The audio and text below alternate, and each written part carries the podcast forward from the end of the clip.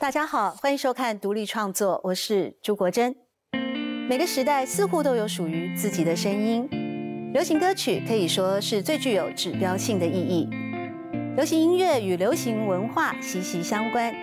在一九三零年代，德国社会学者也是音乐作曲家的阿多诺就开始剖析了流行音乐，同时他所代表的法兰克福学派也提出了文化工业的概念。流行歌曲代表着广大群众的声音，不知道您是否会和我一样，每当听到了熟悉的歌曲的时候，仿佛也打开了一个时间任意门，会掀起一阵记忆的波涛。在今天独立创作的节目里面，我们要分享的书书名是《我们的歌五年级点唱机》，作者是知名作家宇文正。他以八零九零年代的流行歌曲为主题，同时也融合了个人的情感与生命的经验，为我们谱出了一本有歌声的文学作品。我们也邀请到有路文化出版社社长徐慧芝、民歌王子王瑞瑜，透过如诗如歌的文学乐章，一起来创造阅读的力量。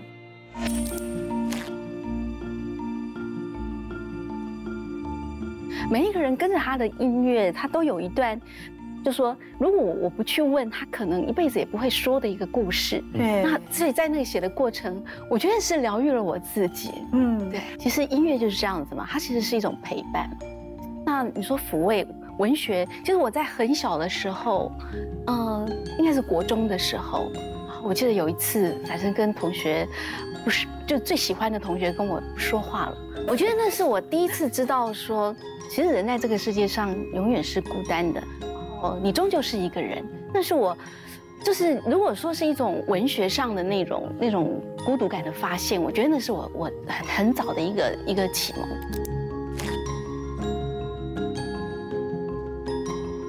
当你心情低落的时候，唱歌确实是一个非常棒的一个疗愈，会让你会带把你带带走掉你不愉快的的那个那个观念，它整个把你心情不愉快的完全发泄出来。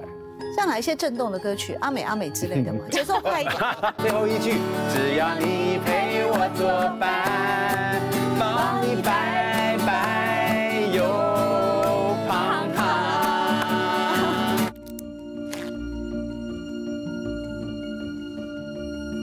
我们生命中经过的事情，可是我们那些有一些错误或者损伤，可是我们终究是透过这件事的理解跟辨识。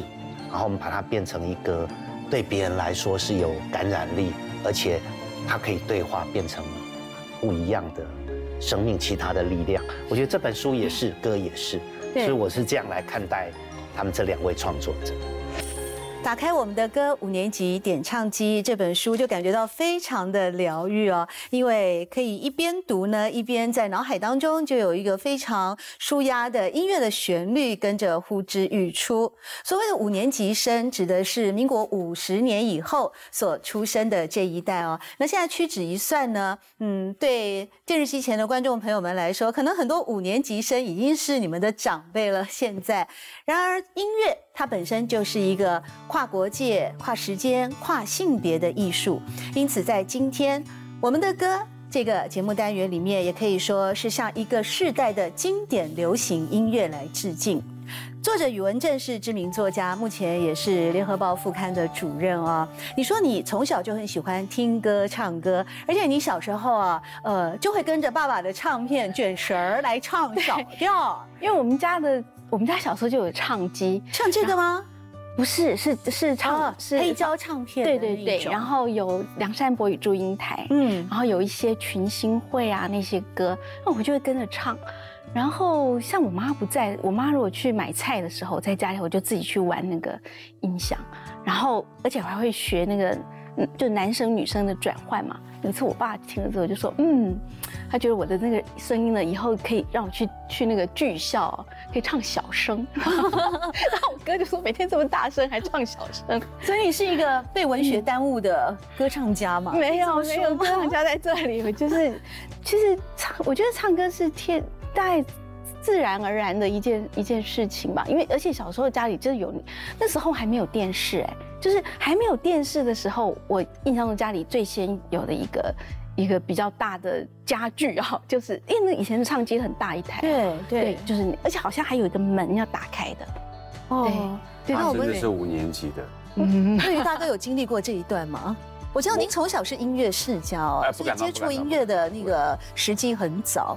对我很早，其实我从我爸爸喜欢唱评剧，那我妈妈这才是真的，真的教师。我妈是会弹风琴，哇哇。那我大姐喜欢听英文歌，嗯，早期的英文歌啊，那当然比我们早啊。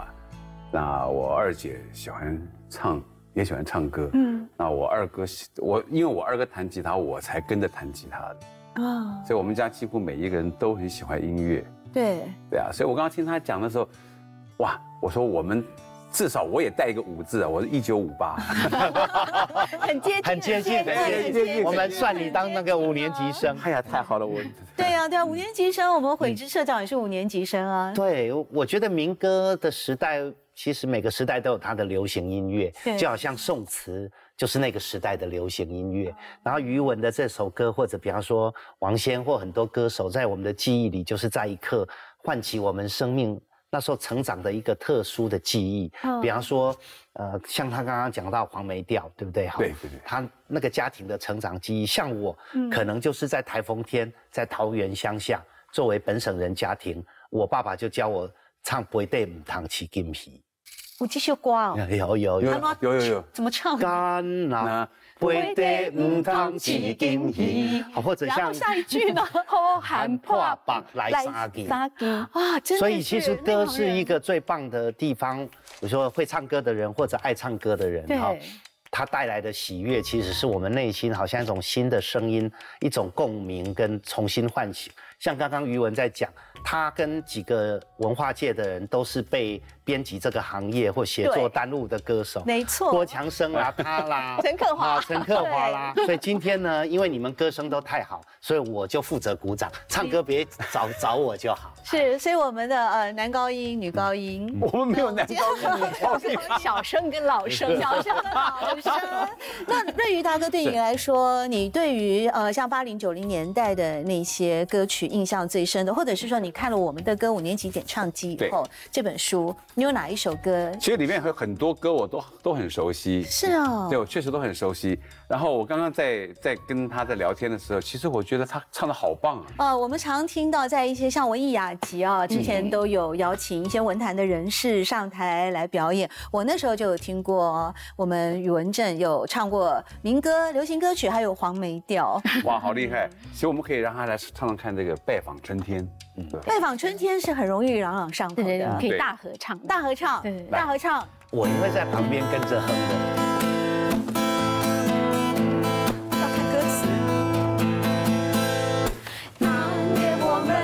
到小小的山巅，有你细细浓浓的山巅，你飞散发成春天，我们就走进异乡深深的诗篇。你说，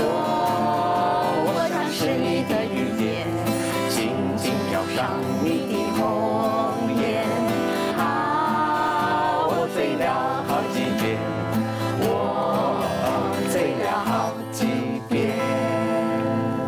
好好听哦，我觉得你们两个人唱起来都好有那个歌王歌后的 feel。我觉得我每次唱歌都像那个唱儿歌一样。就像我们两个唱之外，你们两个都有在唱哎。如果没有你们两个人声音的话，我们两个声音能听吗？呃，国珍，你委屈了，因为跟我并在一起，我真的觉得对不起你。其实两个男生跟两个女生加起来声音是很棒、很和谐的。这叫四重唱吗？对，真的。音乐实上也是三个男的、三个女的。哦，对。丝绸上还有哪些适合的歌曲啊？任何一首歌都可以，每一首歌都可以。像比如说《秋蝉》呐。哦，《秋蝉》也是我们那个年代的重要的歌。对对，但是《秋蝉》我又更。年纪更小一点的时候就听过了。哎，秋蝉现在也是在课本里面也有这个这个。课本把它当文学作品来看。是。现在课本多元，都有一些版本有可能。听我把春水叫寒，对。看我把绿叶催。我们可以唱低一点啊。听我把春水叫寒。OK。试试看好不好？好。One two three。听我把春水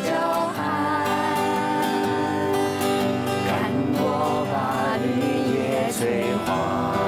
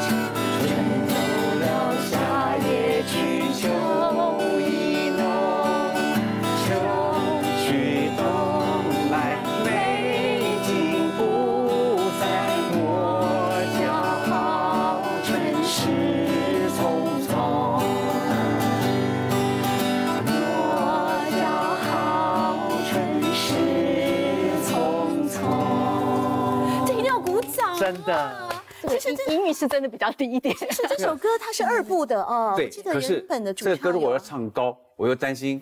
他没办法唱，所以我们就中曲中间，这样是非常棒的。对这部这首歌在当时呢非常红的时候，我记得它就是两个人一块儿，我记得是徐小菁跟杨芳对，杨芳也跟徐小菁一块唱的。对，所以这首歌也是可以说我们的童年记忆。我记得它在我小学的时候红起来的。你一定要这样吗？我是在高中的时候。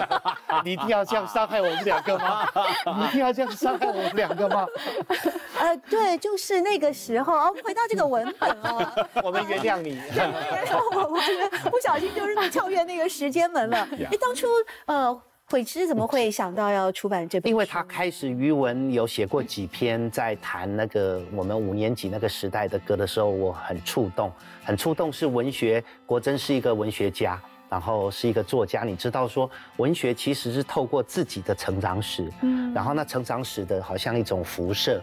然后在这个辐射里，你感觉到别人的生命，所以他陆续写的时候，你就会发现，第一，余文余文正实在是个记忆力太好的人了，对，就是什么那个直属学长，学校的大学长，然后 然后初恋男友，对，然后什么样的 事情，然后哪一个人讲过什么话，然后他可能一个朋友很爱唱歌，他可能到了观音的工业区，然后他可能做日文翻译，他就觉得。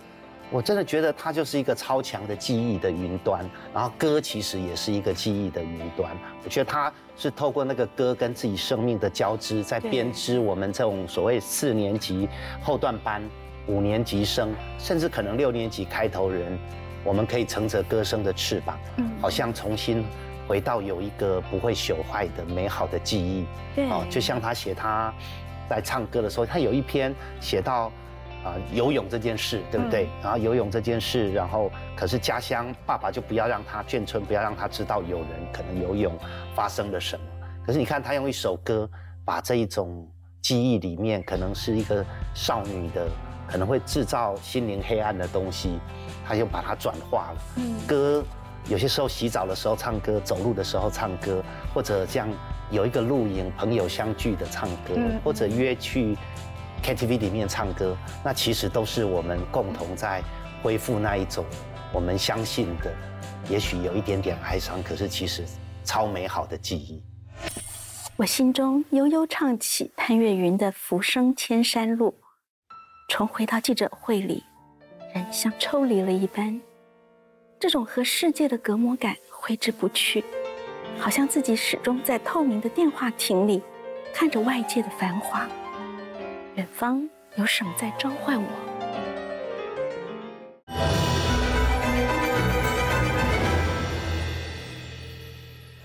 回到我们宇文正这边，你那一开始是怎么会想到把音乐入文字呢？你刚刚说我记忆很好，其实这个这真的开始就是一个记忆大考验。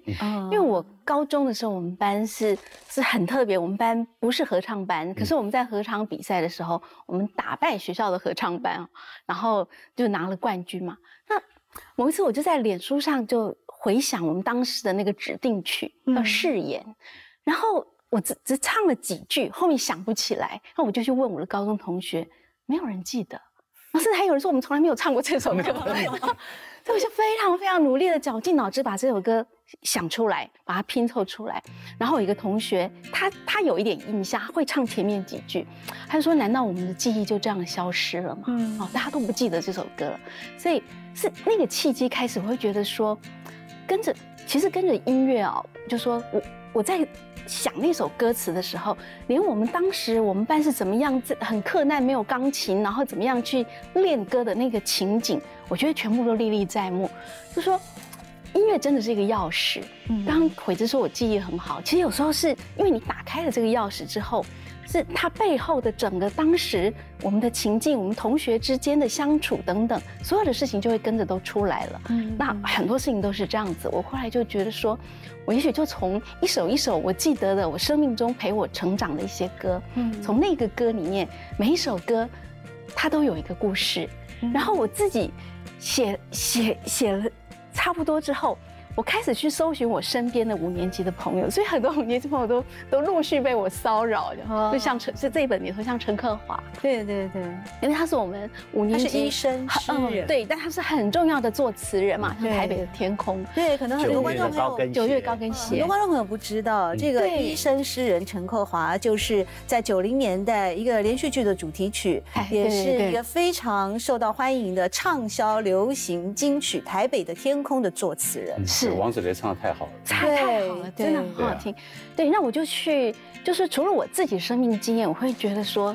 嗯，其他的五年级的朋友他们是怎么成长的？其实，我我自己是一个写作者，那像克华是医生，那我去采访，甚至还采访了一个军官、一个军人，然后也有后来就是可能各行各业，还有自己身边的你老公啊，儿子啊，对对对，我老公也 也对对，二哥二嫂，哎，二哥二嫂，对对对，就是从身边的五年级的朋友开始，我觉得每一个人跟着他的音乐，他都有一段。就说，如果我不去问他，可能一辈子也不会说的一个故事。对，那所以在那里写的过程，我觉得是疗愈了我自己。嗯，对。吕文珍提到说，音乐是打开记忆的钥匙啊。那瑞宇大哥在过去你的非常脍炙人口的名曲，像是《重提往事》啊，或《我依然恋你如昔》，还有《春风》等等啊。呃，其实呢，这个也都是一个记忆的钥匙嘛。对，因为因为确实也是我一个转泪点。因为重提往事那个时候是女朋友结婚，新郎不是我那个时候。啊。后来于开尔于大哥，后来于凯尔于大哥就把他于导演就把他拍成了 MTV，就真实的故事把它拍成拍出来。哦。所以那个时候印象真的蛮深刻的，因为周志平他写曲的时候就有问过我，那陈立忠是写词的，他也问过我这个故事以后，所以他写出这个词。嗯。所以我觉得真的是很。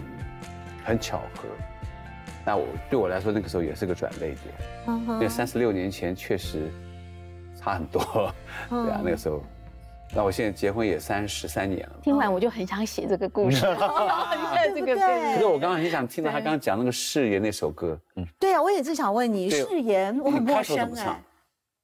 我不再在冬天的树下惆怅。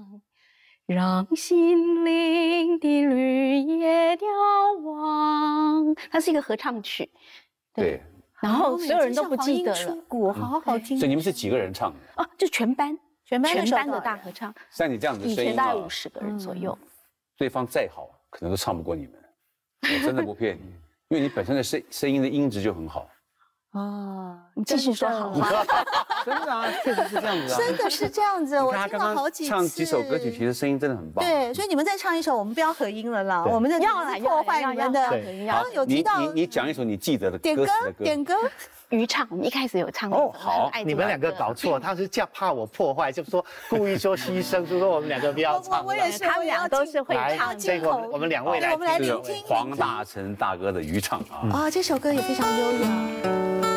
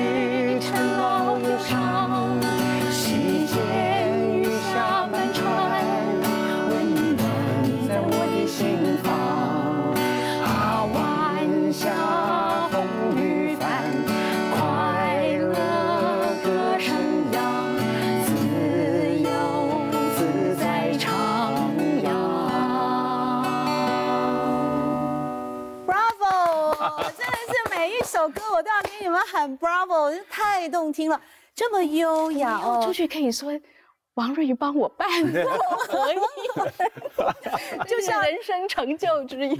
对啊，就像你们好像有一次在书里面有提到，曾经跟名人合唱过什么的，然后就会列为一个个人演唱史上的李卓秀。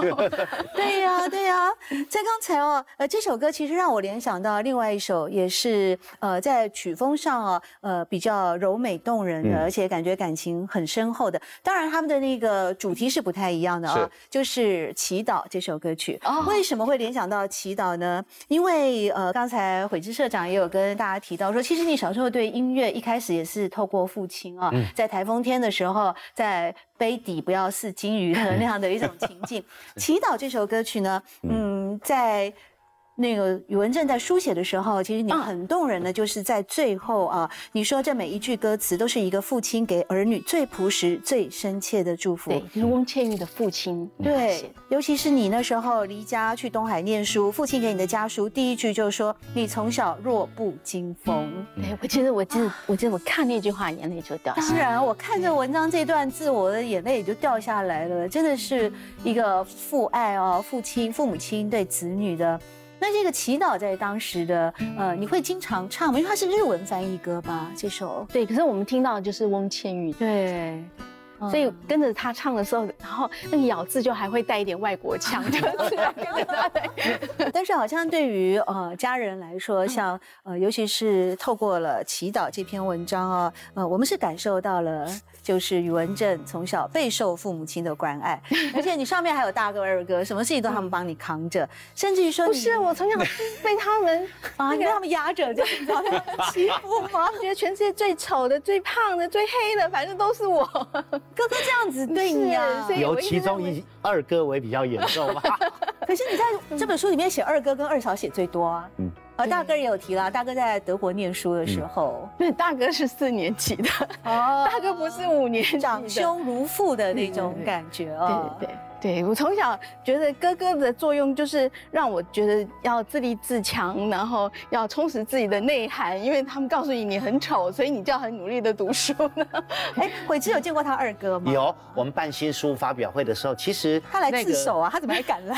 是一个一个家人里面的一种互动的某一种特殊模式，像刚刚听王先在讲，或者其实就像我看国珍写自己的父亲哈，我们在看人世间每个人的父亲跟母。亲，她扮演的角色，她不一定在世俗里给我们所谓完美的爱，对，但是她一定用她的方式教导我们某一种爱的能力啊。比方说，像你写小壮丁的时候，那一种你对待他的方式，其实像我这样的一个说跟你不能说很熟的朋老朋友，都会觉得那里面不是只是你的生命经验，哦，他也。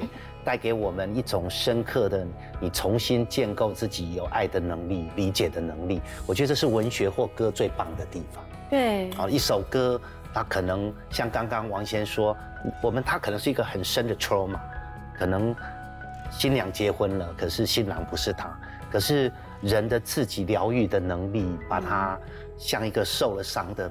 蚌壳，然后把它生出一个珍珠，变成一首美丽的歌。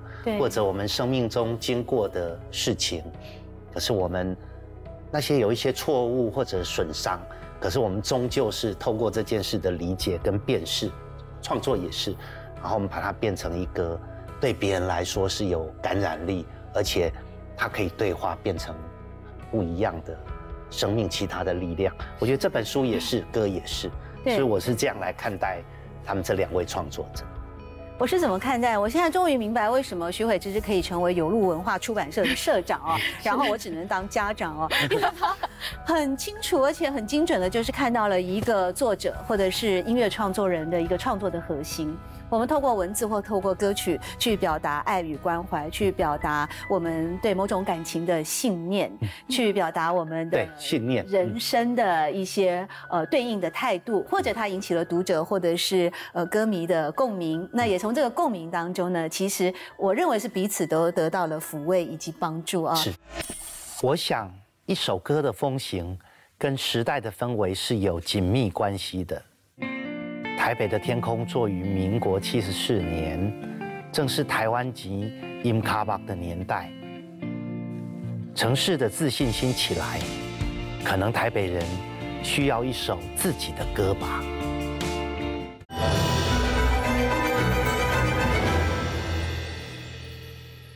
在书里面也有讲到，呃，失恋的时候，宇文正会唱《庭院深深》，这也是琼瑶的一个很经典的代表的那个对连续剧跟歌曲。郭强生在写序的时候也特别提到了《庭院深深》，嗯，他自己的书也有提过《庭院深深》。为什么失恋的时候，因为多少往事已难追忆嘛，太符合那个心情。而且我们都是读琼瑶长大的小孩，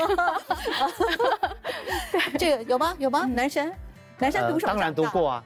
男生也读琼瑶，我国小读琼瑶。啊，这个国小的这个国小六年级读琼瑶，也曾经哭得死去活来过。真的哈，我以为只有我看梁山伯与祝英台会哭。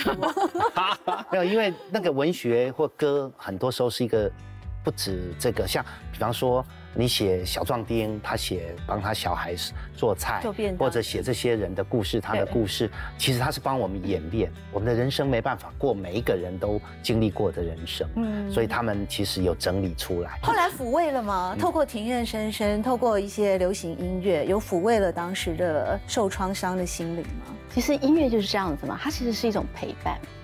那你说抚慰文学，就是我在很小的时候，嗯。应该是国中的时候，然后我记得有一次，反正跟同学不是就最喜欢的同学跟我说话了，不说话了。对，那我是一个很爱哭的人，我回到家我哭哭哭哭到哭到，因为我哭的厉害的时候还会发烧。对，我觉得那是我第一次知道说，其实人在这个世界上永远是孤单的，永远是再怎么你再要好的朋友，他可能会突然的就不理你了，哦，你终究是一个人。那是我。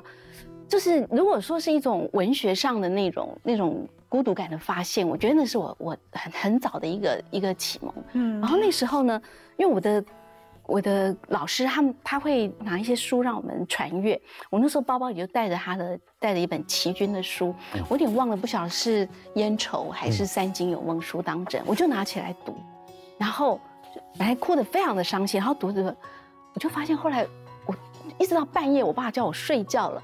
我才突然的发现，我忘记哭了。嗯，我忘记我前面的悲伤，在我阅读的过程中就忘了。那我想，文学或者是音乐，大概就是这样子吧。你没有没有办法说你疗愈了吗？可是，在那个过程中，他就带了你到另外一个地方去。这时候我就想到一首歌了，不要问我从哪里来。反正人都是孤独的，是吗？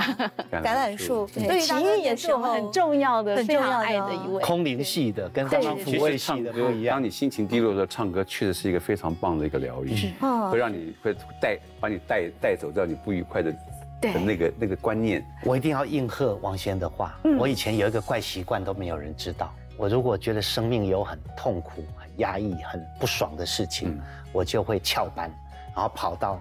KTV 里面自己点了一两个小时的歌，然后就从五百或什么乱吼乱叫，然后就在那边 KTV 里面自己一个人这样吼叫完出来以后，我又恢复正常，又回到人世间。所以有时候真的它没有那么优美，可是那种震动让你的肺啊、胸啊、脑啊，你只做一件事，对我觉得真的超疗愈的。真的，它整个把你心情不愉快的完全发泄出来。像哪一些震动的歌曲，阿美阿美之类的嘛，节奏快一点。好，你要唱阿美阿美吗？哎，就好像就可以那个，我们我们可以旁边拍手了，这样子一起。阿美阿美几时搬家装？我急得快发狂。今天今天你要老实讲，我是否有希望？这个感觉要来一点那个。虽然我是个穷光蛋。人又长得不怎么样，但是你要想一想，看看自己的长相。阿妹阿妹不要再彷徨，少女的青春短。今天今天你不要倔强，快做我的新娘。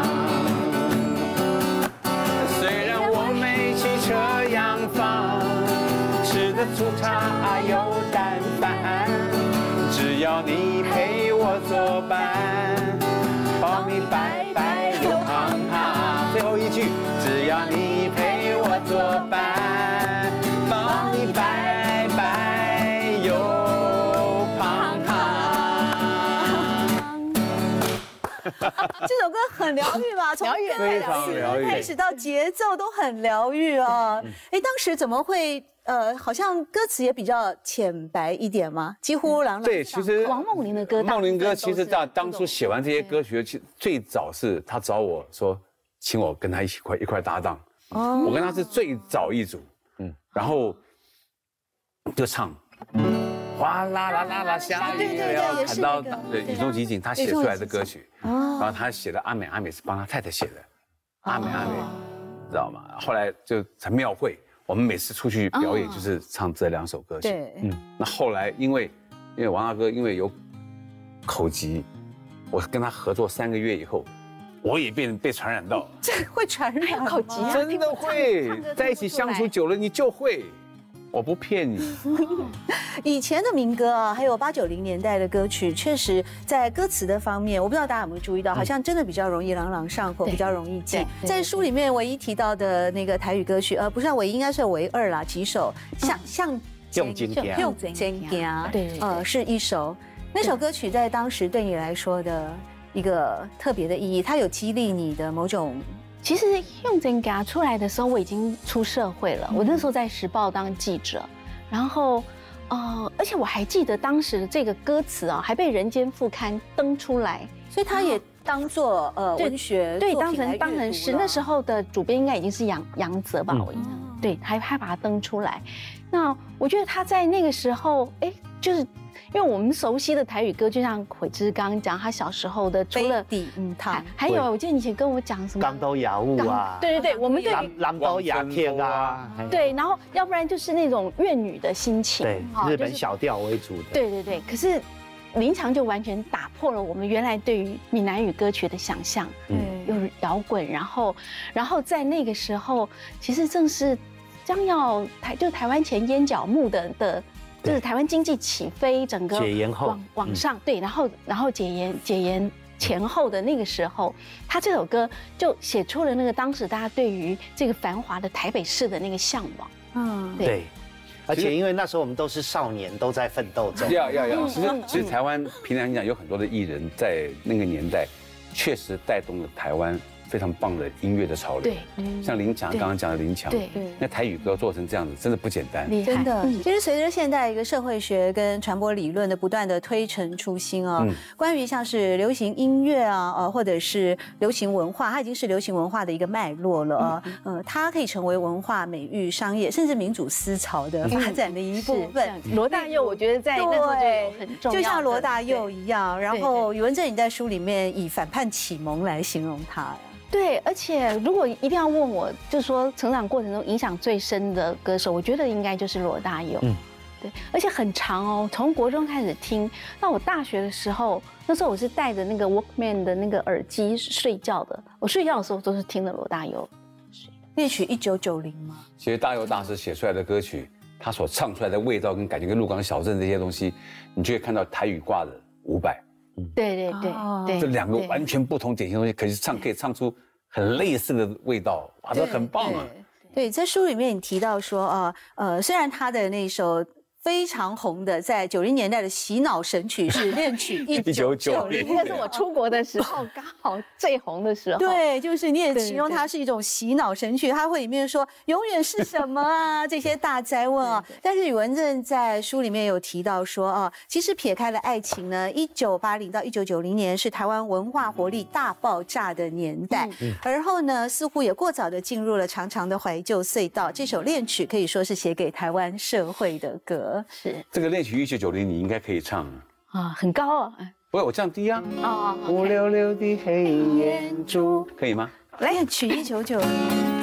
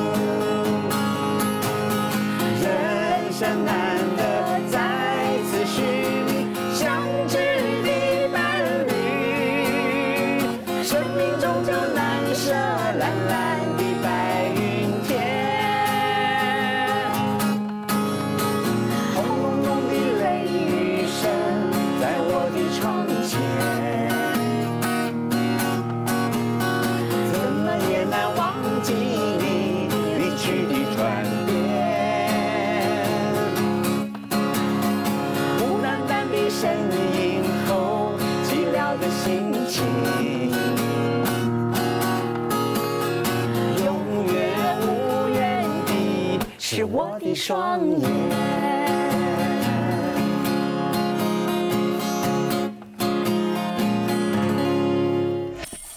我知道歌唱对小春而言是什么。我知道的，如果所有东西不是苦的，就是没有味道的。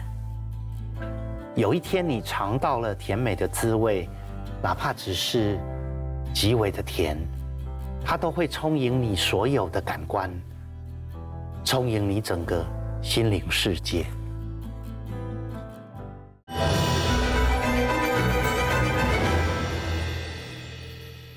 一九八四年啊，在呃台湾电视公司曾经有一个节目叫做《大学城》啊，在当时就是专门鼓励呃大专院校的学生做歌谣创作，一共呃好像举办了有十届啊。那那个时候呢，其实呃像在书里面，文正也有提到，你有朋友去 报名啊。那我知道瑞宇大哥是不是有得到当时要成为专业歌手必须要有歌星证？对，所以您是呃获得了可以说全台湾的最后一个歌星证。呃，也也没有最后。其实我的老师是台视以前最早的总指挥，叫做杨元峰老师。对，他有教我唱歌。然后后来孙普生老师也教我唱歌，然后带我去考歌星证，帮我伴奏。哦，在当时如果说呃想要。唱歌，或者是想要成就一个歌手梦啊，像很多的民歌手、民谣歌手，都是从这些五等奖啊、六等奖啊，或者是呃大学城等等的比赛出来。对对对对，其实更早是金韵奖，金韵奖。的时候，就是民歌的那一批。对对，陈明韶、陈明韶、齐豫，对，王海玲、郑怡。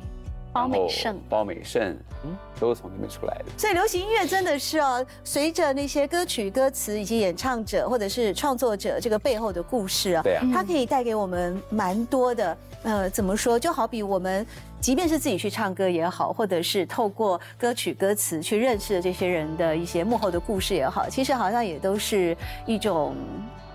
舒压的 某种方式，而且还可以召唤青春。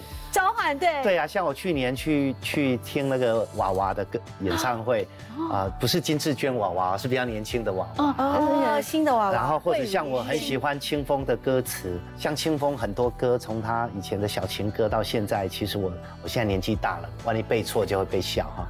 但是我到现在都还常常在听新的歌手的歌，那是因为他会让你知道说。这个时代那些年轻的心灵的感性，他们走到哪里？所以听歌的人其实是真的会变年轻，真的吗？难怪，确实确实。现在来看看瑞宇，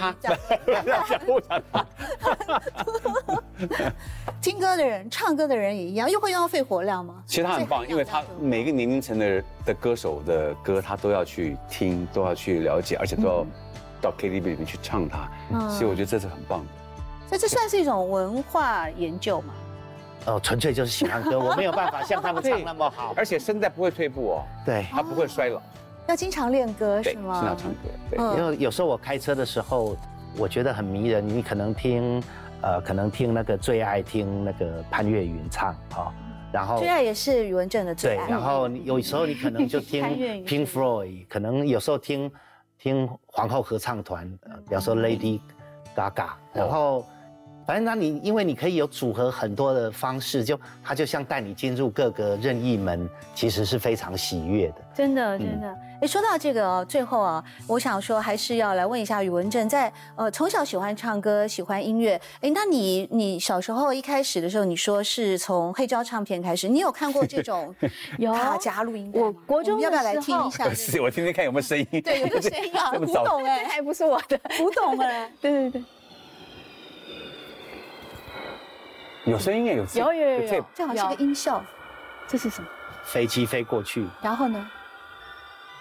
那是电池音效，而且你会发现它的转速已经在在变了。对。旋转木马哗啦，旋转木马娃娃的。旋转秋合唱团。对对对对。啦旋转你也会，你真是大数据，你都背了起来。旋转木马哗啦啦啦，太棒了。转转转，你要停吗？这歌写的很容易，好，小慢慢要飞奥飞奥飞到奥飞到，好，然后停了。对，我我我，这已经很久没有用到这样的机对，这个太久了。我国中的时候，你国中自己也有一台，那那时候，所以我是我们家老幺，可是我是第一个有自己的音响的，就像这样子的一个卡夹录音，也是我印象中也是三洋，然后是银色的，很很漂亮的一台。你会是不是你爸妈跟你的哥哥们都说，等你歌声唱的跟余文一样好，你也可以有一台？对呀，说不定从小就是有这样的一个床，那时候我的床头音响，对。哦，印象很深刻。然后，然后我国中的时候，我一个同学啊，叫做林秀，就是单名哦，所以我就走在他旁边，我就就会动不动就林秀，林秀，伟大的林秀，还有这首歌啊 这什么歌？就是就是就是赞美我们的领袖嘛，对。然后，你是大时代的舵手。你是大时代的导师，你是大时代的舵手，让我们服从你的领导，让我们团结在你的左右。我们这边分成两区了，我们这一区你是自己一区，怎么怎么有这首歌？我有有。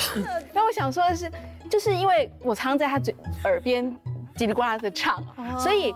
我最早的那个民歌的那个录音带，就是他拿来借我听的，林秀，对对对，借给你听，对对对，所以，呃，那个几乎就是我打开，就是家里头都是老歌嘛。家你家的歌有多老？黄梅调那么老吗？楼台会那么老？所以是刚刚讲到群星会，什么青山呐，什么美代啊，明日天涯，对我我我，可是我我爸爸的唱片就是就是那一类，可是就是到那时候林秀借我那个金韵奖的。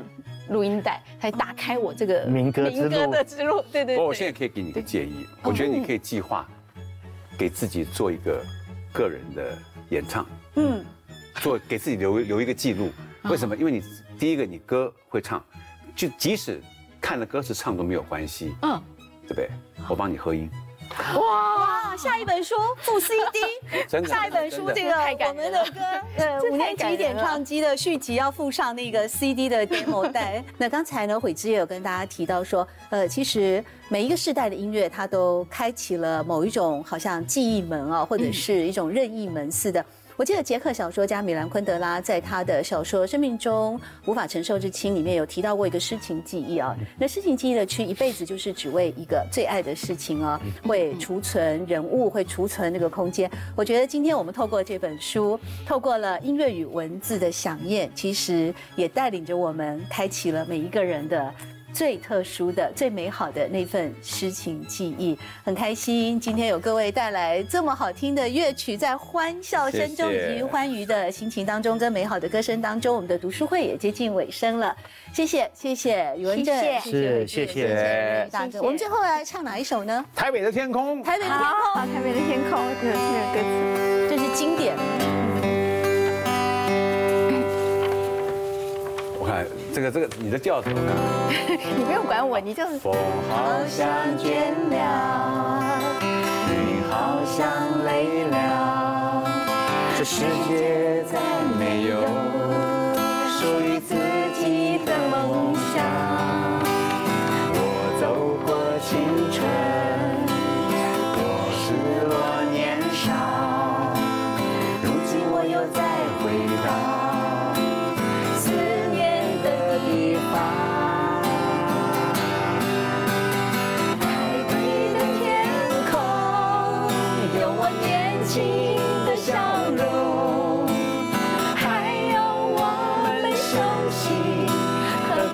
共享的角